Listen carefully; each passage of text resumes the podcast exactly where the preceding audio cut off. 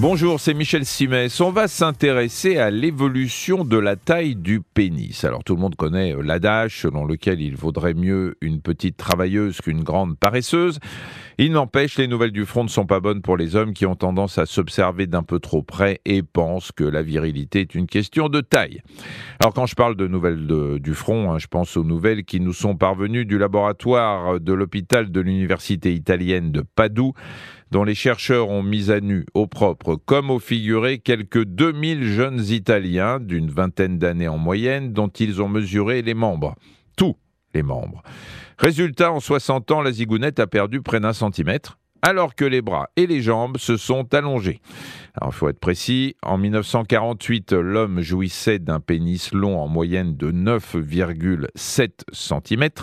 On serait passé à 8,9 cm aujourd'hui. Je rassure ceux qui seraient tentés de prendre d'assaut le standard de RTL pour protester, c'est une moyenne.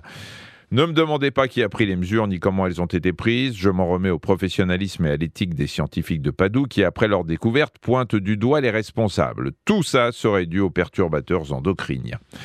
Alors vous vous demandez pourquoi le sexe de l'homme rétrécirait alors que dans le même temps les autres membres, les bras et les jambes donc s'allongeraient? Je comprends votre interrogation comme moi.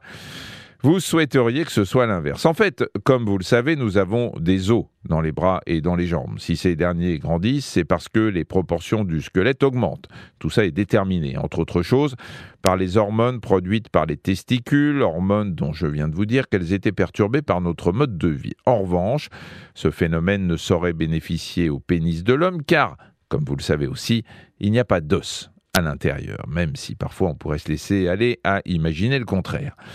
Les chercheurs pensent que l'obésité qui gagne du terrain dans tous les pays développés est en cause. Pour eux, il ne fait aucun doute qu'elle ralentit la production d'hormones pendant la croissance. Donc, on en revient toujours au même conseil.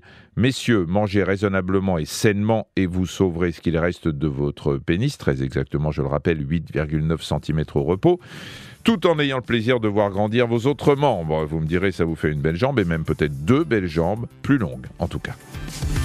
Merci d'avoir écouté cet épisode de Ça va beaucoup mieux. Si vous avez aimé, n'hésitez pas à en parler autour de vous et à nous mettre des étoiles. Retrouvez tous les épisodes sur l'application RTL, rtl.fr et sur toutes les plateformes partenaires. À très vite.